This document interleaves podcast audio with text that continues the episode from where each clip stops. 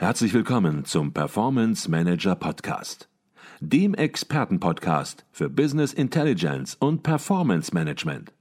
Inspirationen, Know-how und Impulse für Controller und CFOs, die noch erfolgreicher sein wollen. Ihr heutiger Gastgeber Peter Blum.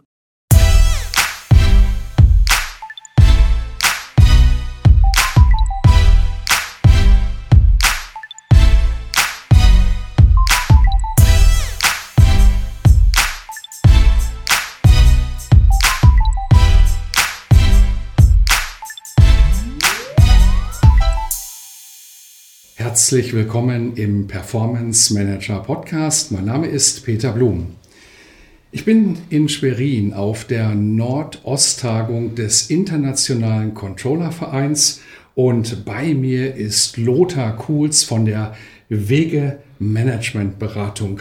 Lothar Kuhls war zusammen mit seiner Frau schon häufiger bei uns im Podcast, auch an seiner Funktion als Speed Coach auf dem Kongress der Controller, der ja immer regelmäßig in München stattgefunden hat und 2022 auch hoffentlich dort wieder in Präsenz stattfinden wird. Unser Gespräch heute hat allerdings einen besonderen Anlass und ich bin mir gar nicht sicher, ob es ein erfreulicher oder ein trauriger Anlass ist. Da werden wir gleich ein bisschen drüber sprechen. Doch zunächst mal herzlich willkommen bei uns im Podcast erneut Lothar Kohls. Vielen Dank. Herr Kohls, Sie halten heute auf der ICV Nordosttagung einen Vortrag und man könnte auch sagen, einen Abschiedsvortrag. Sie sind auf Abschiedstournee weil sie sich aus dem aktiven Berufsleben zurückziehen. Und sie haben den letzten Vortrag, den sie durchführen, den sie halten, wenn man das ein bisschen pathetisch ausdrückt, den haben sie den Titel gegeben, Führen mit Herz und Verstand. Warum haben sie bewusst, und ich gehe davon aus, das haben sie sehr bewusst gemacht, diesen Titel gewählt? Also der Titel, das ist ziemlich einfach, weil das unser Motto ist. Wenn Sie auf unsere Webseite gehen, dann sehen Sie schon, dass wir uns mit dem Thema Führen mit Herz und Verstand ganz grundsätzlich auseinandersetzen. Und nun kann man natürlich fragen, warum auf einem Controller-Kongress ein Controller wie Lothar Kuhls einen Führungsvortrag hält. Äh, ich kann erzählen, dass Siegfried Genslin als Controller CEO von Hans Grohe wurde. Das heißt, für jeden Controller ist es wichtig, äh, wenn er weiterkommen will, wenn er richtig weiterkommen will, muss er sich mit dem Thema Führung beschäftigen. Mhm. Und dann ist es halt so, äh, dieses Herz und Verstand ist für uns der Inbegriff dessen, wie Führung gelebt werden sollte. Das versuche ich heute Nachmittag darzustellen. Mhm. Man kann das fragen, warum ein Controller wie Lothar Kohls über Führung redet, aber dann bringt man nur zum Ausdruck, dass man Lothar Kohls, dass man sie nicht kennt, weil sie haben sich ein ganzes Berufsleben lang mit Führung intensiv beschäftigt, ja. in Managementposition, dann mit ihrem Unternehmen der Wege Unternehmensberatung, Wege Managementberatung. Was macht für Sie diesen Reiz, diesen besonderen Reiz beim Thema Führung aus? Also unser Verständnis von Führen mit Herz und Verstand hat sehr viel damit zu tun, dass die Führung nur dann gut gelingt, wenn auch das Herz dabei ist. Es gibt eine ganz äh, spitze These, die da heißt, 50 Prozent der Führungskräfte sehen den Menschen nicht. Das ist im Prinzip die zentrale Botschaft, die ich heute Nachmittag auch rüberbringen werde. Und damit ist das Herz verbunden. Wenn mhm. ich kein Herz habe und die, über das Herz die Menschen äh, nicht sehe, dann ist äh, die Führung meistens nicht so positiv äh, zu gestalten, wie in dem Fall, wenn ich Herz wirklich habe. Mhm. Und das ist natürlich nicht so einfach, wo das Herz herkommt. Mhm. Da reden wir auch gleich noch ein bisschen drüber. Ich habe Sie so verstanden, dass zur Führung immer die Herz- und die Verstandesseite ja. gehört. Beide Seiten gehören zusammen. Beide Seiten muss man ausbalancieren, wie man das am besten macht. Auch darüber können wir gleich äh, sprechen. Aber wer nur eine Seite sieht, kann im Prinzip nicht führen, führt schlecht. Kann man das so sagen? Genauso. Sie sagen, bei der Führung steht äh, gibt es Führungstechniken und die Führungstechniken, die stehen für den Verstand, wenn man so will, wenn man es vereinfacht ausdrückt. Und Führungstechniken, also von der Verstandesseite, kann man sich einfacher annähern. Man kann Führungstechniken erlernen. Jetzt ist das Angebot äh, des Erlernens von Führungstechniken riesig. Es gibt Bücher, es gibt Seminare, es gibt Coaches, es gibt ganz ganze Kongresse zu dem Thema. Wenn Sie so ein bisschen mal zurückblicken mit Ihrer ganzen Erfahrung, worauf sollte man achten, wenn man nur eine junge Führungskraft ist und sagt, Mensch, ich brauche ein bisschen Input, ich möchte mir Input holen. Gibt es da vielleicht sogar Angebote, wo Sie heute aus Ihrer Erfahrung sagen können, Mensch, seid vorsichtig, da war nicht sogar vor? Also Warnen kann ich eigentlich nicht, aber Sie haben natürlich völlig recht, das Angebot ist unglaublich. Die Literatur vermutlich kilometerlang äh, und unendlich viele, die sich äh, Führungstrainer nennen. Meine Frau und ich äh, halten ja auch Führungstrainings an, aber äh, wir sind zum Beispiel der Meinung, dass ein äh, persönliches Coaching dann immer noch mehr bringt für die Führung. Äh, ich würde das mal wie folgt erklären. Ähm, als ich anfing in meiner Berufskarriere, ähm, wollte ich nicht gerne wieder auf die Schulbank und äh, kam dann plötzlich in Führung und habe da mächtige Fehler gemacht. Äh, und äh, ich habe dann so nach zehn Jahren habe ich gemerkt, wenn ich den Verstand früher eingeschaltet hätte und mich mit Führungstechniken beschäftigt hätte, äh, dann wären mir die Fehler nicht in gleicher Form passiert. Das heißt, ich kann Führungstechniken akademisch lernen. Also ich kann sie einfach wirklich lernen. Wohingegen die Herzseite ist ja was ganz anderes. Das mhm. ist ja die Entwicklung eines, eines Menschen, wie er aus sich selbst heraus wächst. Mhm. Und äh, wenn Sie jetzt fragen, ähm, wo kann man das lernen, dann kann ich nur erzählen, dass meine Frau und ich vor zwölf Jahren eine systemische Coaching-Ausbildung gemacht haben. Zunächst wollte das nur meine Frau machen, dann habe ich mich von dem Menschen, der die Ausbildung machte, äh, einmal coachen lassen, habe ich gesagt, nein, das machen wir zusammen. Mhm. Und äh, der Mann heißt Dr. Dieter Bischof, ist ein theoretischer Quantenphysiker, der sich mit der Wirkung äh, als Physiker beschäftigt. Und das hat er übertragen, wie Kommunikation wirkt und lehrt, wie diese Wirkung von Kommunikation ist. Das ist unglaublich tiefgehend. Ich mhm. will da jetzt nicht mehr zu ausführen. Das war eine unendlich lehrreiche Zeit, ein Jahr, äh, jeden Monat zwei Tage und so weiter. Und dann das, der zweite, mit dem wir uns intensiv beschäftigt haben, ist Friedemann Schulz von Thun. Mhm. Äh, da haben wir das Privileg gehabt, dass wir 11, 13, 15 an den sogenannten Sommeruniversitäten von Schulz von Thun teilnahmen. Mhm. Wer den mal erlebt hat, das ist wie unser Dr. Deile, wenn man den erlebt hat, das vergisst man ein Leben nicht. Mhm. Ein grandioser Kommunikator, wie er seine, mhm. seine Themen vorbringt und von dem kann man auch unendlich viel lernen. Und wir mixen in unserem Tun sowohl diese systemische Coaching-Ausbildung von Bischof mit Schulz von Thun. Mhm. Und genau. gerade auch Schulz von Thun hat natürlich einiges publiziert, lehrt, wenn ich richtig das Klar. weiß, auch in Hamburg. Ja. Das ist ja bei ja, Ihnen sozusagen ja. Mhm. direkt vor der Tür, aber hat natürlich auch einen fundamentalen Beitrag geliefert zu dem Thema. Wer das nicht kennt, hat sich mit Kommunikation, ja, muss man fast sagen, nicht ernsthaft beschäftigt. Mhm. Und man kann auf jeden Fall etwas mitnehmen, wenn man sich diese Ideen von Schulz-Thun ähm, ja, anschaut und sich damit vertieft beschäftigt. Also in keinem Training lassen wir das Werteentwicklungsquadrat aus. Ja. Das ist ja im ersten Moment, hört sich das kompliziert an.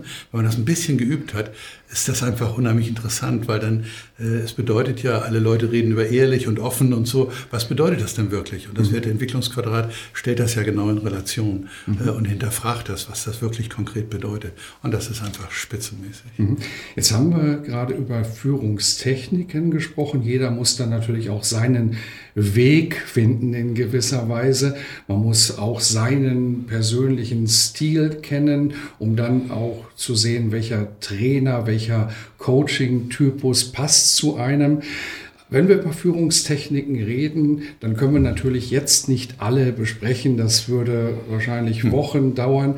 Aber vielleicht fallen Ihnen so ein, zwei Punkte ein, wo Sie sagen, beschäftigt euch, wenn es um das Thema Führungstechnik geht, bitte beschäftigt euch unbedingt damit auch.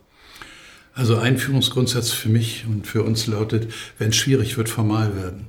Also es gibt ja äh, Mitarbeiter, mit denen der Umgang und äh, die Zusammenarbeit nicht so ganz einfach ist. Also hat man ein Personalgespräch. Ja. Und äh, es ist eine unglaubliche Falle, wenn man denkt, man kann morgens im Auto sitzen und sich überlegen, wie man das Gespräch gestaltet. Das funktioniert in der Regel nicht, weil die Gefahr, dass Nebelbomben durch den Raum fliegen, äh, ist so groß und wenn man darauf nicht vorbereitet ist, dann verliert man den Faden und, und äh, verliert auch die Regie in dem Gespräch. Und ich bin ein großer Mindmapper für jedes Thema, das in irgendeiner Form kompliziert sein könnte, worauf ich mich vorbereiten will, mache ich mir eine Mindmap, um mir zu erarbeiten, an äh, wie weit der Mitarbeiter gehen kann und wie ich reagiere, wo ich ihm die Grenze setze, wenn, wenn er in eine bestimmte Richtung äh, sich orientiert im Gespräch. Das mhm. ist ein Führungsgrundsatz. Mhm. Ich glaube, das ist aber schon ein ganz wichtiger Punkt. Führung bedarf, so habe ich Sie verstanden, Vorbereitung. Man kann das auch mal spontan machen, aber Sie hatten über schwierige Situationen gesprochen, die es ja auch gibt und die bedürfen, was die Führung angeht, eine Vorbereitung, eine gedankliche Auseinandersetzung. Man sollte hoffen und erwarten, nicht nur von der Führungskraft, sondern auch vom Mitarbeiter. Aber wenn man dann entsprechend in ein Gespräch geht, dann hat man auf jeden Fall eine bessere Grundlage, als wenn man einfach ja. unvorbereitet und spontan sowas macht. Jetzt sagen Sie, die Herzensseite, die wird durch die Haltung eingebracht. Und dann hat man natürlich das Gefühl, Mensch, das hört sich vielleicht etwas schwieriger an. Das ist nicht so einfach. Denn was ist denn eine gute Haltung ähm, im Rahmen der Führung? Vielleicht können Sie dazu etwas sagen. Ja, also auf die Haltung kommt es ja an. Ähm, ich fange mal so an. Ich habe unendlich viele Bewerbungsgespräche hinter mir. Also bei jedem Kunden äh, war ich an den wesentlichen Bewerbungsgesprächen dabei. Und meine Bewerbungsgespräche dauern immer etwas lang, länger, als meine Gesprächspartner das so erwarten. Und das hat einen einzigen Grund, dass ich äh, in Bezug auf die Haltung erkennen will, ganz salopp ausgedrückt, wie gerade ist der Rücken meines Gegenübers. Das mhm. heißt, wie, äh, ähm, wie kann ich einschätzen, wie stressresistent die Person ist, äh, was sie aushalten kann, wenn mal Dinge schieflaufen und dergleichen, mhm. um diesen Kern des Menschen zu erkennen. Die, es ist ja so, dass die fachliche Seite, wenn man Profi ist, ist ja unheimlich leicht abdeckbar. Das mhm. hat man im Prinzip, wenn man richtiger Profi ist, dann stellt man zwei, drei Fragen, wenn darauf die richtigen Antworten kommen, ist das Thema der Fachlichkeit praktisch gegessen. Aber äh, was ist mit dem Menschen? Äh, und wie komme ich an diesen Menschen ran? Das heißt, mich interessiert zum Beispiel im Bewerbungsgespräch, erzählen Sie bitte Ihren Lebenslauf, aber von Anfang an. Was, aus welchem Elternhaus kommen Sie und wie sind Sie groß geworden? Was ist mit den Geschwistern und dergleichen? Wie hat sich Ihr Leben entwickelt, um ein Gefühl für diesen Menschen zu bekommen? Mhm. Und äh, das ist das, was ich auch mit der Herzseite meine, weil mhm. da bin ich Menschen zugewandt und ähm, ich habe es nur ein, zwei Mal erlebt. Und da ging es in einem Fall, da bin ich sehr sicher, um eine lesbische Beziehung, als ich so fragte, äh, wie ist denn so das Leben und so. Und da hat die Dame gesagt, äh, darüber möchte ich nichts sagen. Mhm. Und da hatte ich dann schon ein Problem. Mhm. Und da, ich habe überhaupt kein Problem mit lesbischen mhm. Menschen oder so oder äh, mit Homosexualität. Das ist überhaupt nicht mein Thema. Aber ich will wissen, wie, wie der Mensch sozialisiert ist. Mhm. Und ich persönlich komme aus einem Lehrerhaushalt, äh, habe ein ordentliches Elternhaus. Da geht es ja auch am Ende ums Benehmen und Höflichkeit und all diese Dinge, die spielen ja alle eine Rolle. Mhm. Ich glaube, das ist ein ganz, ganz wichtiges Thema. Sie haben gesagt, die Fachlichkeit, die kann man natürlich, wenn man Profi ist, sehr, sehr schnell herausarbeiten, aber das Menschliche ist schwieriger und deshalb sagt man ja auch sozusagen in Personalerkreisen, man stellt ein wegen der Fachlichkeit und man muss hinterher entlassen wegen der Persönlichkeit, genau, die nicht genau. passt an der Stelle. Wie geht man jetzt mit so einer Situation um, die Sie gerade geschildert haben? Nicht an dem konkreten Beispiel, das Sie genannt haben, aber es kommen in einem Vorstellungsgespräch Situationen auf, wo man ein bisschen was über den Menschen erfahren möchte und ja, das Gegenüber, der Gegenüber muss natürlich auch mitspielen, aber tut es nicht und sagt, darüber möchte ich nicht reden. Ich würde sagen, das ist eine handfeste Störung zunächst mal genau. in einem Kennenlerngespräch. Genau. Das ist, eine, das ist eine Störung. Da kommt es dann darauf an, äh, ob das Unternehmen fachlich in einer Notsituation ist und auf die Fachlichkeit angewiesen ist. Ja. Aber also für mich, ich betrachte das dann als Risiko, mhm. weil man nicht genau einschätzen kann, wie sich das entwickelt. Und äh, ich finde es wichtig, dass man ein Gefühl für einen Mitarbeiter hat und dann auch mit diesem Mitarbeiter wirklich nach vorne geht. Mhm. Okay. Und ich arrondiere das dann immer, das stelle ich heute Nachmittag auch da. Ich bin am 01.01.89 äh, als Seiteneinsteiger Personalchef geworden. Die Firma baute von 1200 Leuten auf 2000 auf. Alle Leute standen vor mir, also die Abteilungsleiter, schalten Sie mal Anzeigen. Und ich habe gesagt, ja, mache ich, aber vorher äh, erstelle ich ein Profil mit Ihnen. Sagen Sie mir, was auf der Position geschaffen, äh, erreicht werden soll. Und da werden äh, in der Regel acht Aufgaben formuliert und die werden verantwortungsbezogen formuliert und damit wird das Fordern ausgedrückt. Und wenn man, ich habe das überall zum, äh, zur Anlage 1 des Arbeitsvertrages gemacht, also als Grundlage der Zusammenarbeit. Und wenn es dann ein Personalgespräch gibt und Dinge funktionieren nicht, dann ist in aller Regel, wenn man auf die Aufgaben guckt, unter dem Verantwortungsbezug sind zwei oder drei Aufgaben, die nicht funktionieren. Dann kann man da ganz konkret drüber sprechen. Mhm. Da sind wir jetzt ein Stück über die Haltung hinaus, aber ähm, damit kriegt das natürlich eine, eine praktische Dimension, wie man das überhaupt gestalten kann. Mhm. Okay. Ich würde ganz gerne vielleicht noch über den Internationalen Controller-Verein sprechen. Sie sind ein langjähriges Mitglied im Internationalen Controller-Verein, hatten auch Funktionen ja. inne und viele, die jahrelang Mitglied sind, die ja, schauen natürlich kritisch teilweise auf den internationalen Controllerverein. Das ist klar, das ist immer so, wenn man äh, länger irgendwo dabei ist, weil man natürlich auch noch mehr Möglichkeiten irgendwo sieht, um es vielleicht noch besser zu machen, was ohnehin schon gut ist. Auf der anderen Seite sagen auch ganz viele, wir haben so unendlich viel mitgenommen und wir haben Möglichkeiten bekommen, die hätten wir nie bekommen. Situationen, Gespräche, Verbindungen etc. etc. Wie würden Sie das Thema ICV bewerten? Was bedeutet der ICV für Sie? Also für mich ist das ein ganz großartiger Verein. Das hat ganz viel mit Dr. Deile, dem Gründer, zu tun. Ähm, die jungen Leute, die Dr. Deile persönlich nicht erlebt haben in einem Seminar, die verstehen gar nicht, was der Daddy, der jetzt so 85, 86 ist, was der so erzählt. Aber diejenigen, die ihn äh, erlebt haben, die haben ihn erlebt. Ich sage mal ein Beispiel, wenn der 15 Leute im Training hat, dann war die Vorstellungsrunde zwei bis drei Stunden. Und dann hat er vor ihnen gestanden und hat genau und, und dann machen sie das und dann das und so. Und wenn sie auf dem Kongress waren, hat er das Schild gesehen und dann konnte er sich sofort erinnern, wie der Lebenslauf war. Dieses Element, von Deile, das hat er in den Verein gepflanzt. Das heißt, es ist ein unwahrscheinliches Miteinander. Und diese Arbeitskreise sind ein, einfach eine ganz tolle Sache. Praktisch äh, alle Arbeitskreise, 40 in der Zahl in Deutschland, 60 international, also alle zusammen, treffen sich zweimal im Jahr, immer in einem anderen Unternehmen. Man lernt andere Unternehmen kennen. Äh, das Unternehmen wird natürlich vorgestellt. Man, man kriegt einfach eine enorme Gesichtskreiserweiterung. Und wenn man mhm. sich jetzt diese Veranstaltung anguckt, das ist eine Community, also ich kenne von den Anwesenden 75 Prozent persönlich, habe mit denen schon Tage oder Abende verbracht. Also es ist einfach wunderbar. Und dann gibt es noch eine sehr spezielle Facette. Ähm, äh, ich hatte ja eine eigene Firma und äh, wir haben mit SAP Personalabrechnung und Rechnungswesen outgesourced und haben dann als erste in Deutschland und auch in Europa den Versand der elektronischen, der Rechnung elektronisch übers Internet realisiert. Das war im Jahr 2001, 2002.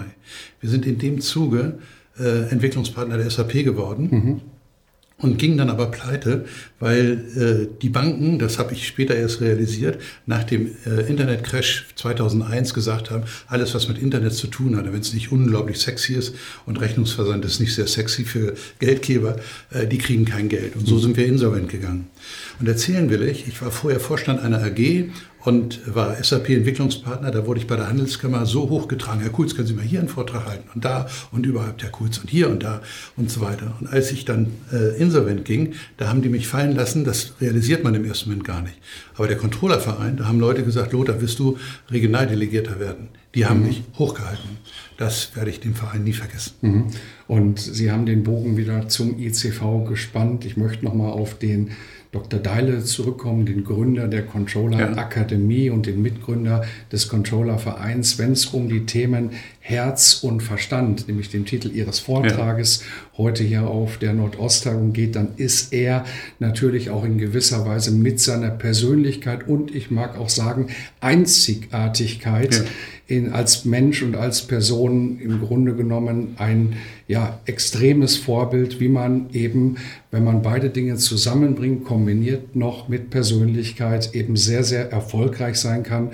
Und er hat das Controlling in gewisser Weise im deutschsprachigen Raum hochfähig gemacht. Von daher, ja, große Dienste, die er dem Controlling entgegengebracht hat und das alles mit Herz und Verstand ihrem Vortrag. Ja, genau, er ist, er ist wirklich der Inbegriff dessen, ne? weil er hat wirklich gewaltiges Herz und hat natürlich auch einen gewaltigen Verstand. Ja. Ähm, Herr Kohls, ich habe am Anfang gesagt, ich bin nicht sicher, ist das jetzt ein trauriger Tag, eine traurige Zeit oder ist das eine ja, fröhliche Zeit, eine erfreuliche Zeit. Sie scheiden aus dem Berufsleben aus. Sie haben das, was Sie gemacht haben, ja, nicht nur mit Herz und Verstand, sondern eben auch mit Herzblut gemacht. Ja. Und Sie halten heute hier im ECV Zirkel den letzten Vortrag, wenn Sie wirklich den letzten Vortrag halten. Manchmal ist der letzte Vortrag nicht der letzte, sondern es folgen noch ähm, Vorträge, aber ja. bei Ihnen, glaube ich, ist da ein Schlussstrich möglicherweise drunter. Ähm, ja, sagen Sie, was passiert jetzt nach dieser aktiven Zeit? Also äh, für mich ist das eher freudig. Also es ist ja nicht so gewesen, zum Beispiel wenn Sie insolvent gehen und ich dann Berater wurde, äh, äh, wieder Boden unter die Füße zu kriegen. Das ist ja nicht so einfach. Mhm. Und äh, ich habe Ende des Jahres 48 Berufsjahre voll. Ich bin 72,5 Jahre und äh, da darf es dann auch zu Ende sein. Ich möchte einfach äh, viel Golf spielen. Ich äh, werde zwei Bücher schreiben. Das eine ist dreiviertel fertig und äh, ich habe mich intensiv mit, mit der Familiengeschichte beschäftigt. Also die Lebenserinnerung, das ist zu dreiviertel fertig, aber ich will dann auch noch ein Führungsbuch schreiben, also aufbauend auf dem, was ich heute vorstelle. Okay, das hört sich nicht nach Langeweile an, das hört Nein. sich fast nach mehr Arbeit nee, an. Nee, das nicht. Also das kann man ja dann geruhsam gestalten. Aber wenn Sie das Buch fertig haben, dann unterhalten wir uns vielleicht einfach mal im Podcast über dieses Buch, wenn Sie dazu Lust ja, haben. gerne. Herr Kurz, herzlichen Dank für dieses Gespräch. Ich wünsche Ihnen viel Erfolg heute Nachmittag, ein aufmerksames Publikum hier auf dem Kongress und ja, für die weitere Zukunft und für Ihr Buch alles Gute. Herzlichen Dank. Vielen Dank. Auch Ihnen alles Gute. Herzlichen Dank.